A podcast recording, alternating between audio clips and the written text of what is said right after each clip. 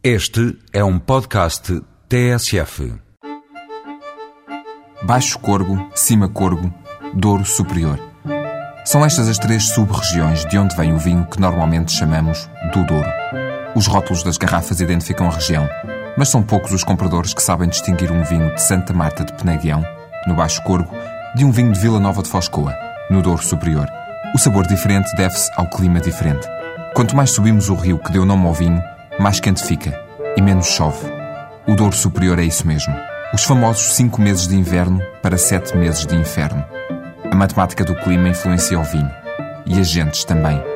É precisamente por aqui que estão a decorrer até ao final do mês as festas da amendoeira em flor. São vários conselhos unidos em torno do rio e da paisagem, que por esta altura se veste de amendoeiras, em flor. Se quiser fazer as malas, saiba que hoje à noite, às nove e meia, Sérgio Godinho sobe ao palco do Cine Teatro de Torre do Moncorvo. Amanhã à noite as atenções vão para o grupo de cantares do Silveiro e no domingo à Feira dos Produtos da Terra. Um pouco mais junto à fronteira, em Freixo de Espada à Cinta, amanhã é dia de Espanha. O que quer dizer que a partir das duas e meia, no Jardim Municipal, há degustação de produtos tradicionais do país vizinho, ao ritmo das atuações dos grupos Dança da Bandeira e Grupo Flamenco Sonata.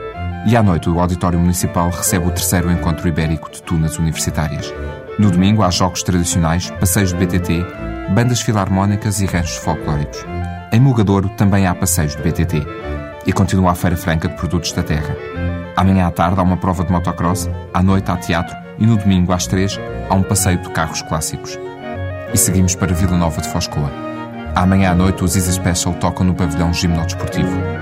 No domingo há um passeio de cicloturismo, um desfile etnográfico e um espetáculo de fogo de artifício. Faça-se à estrada.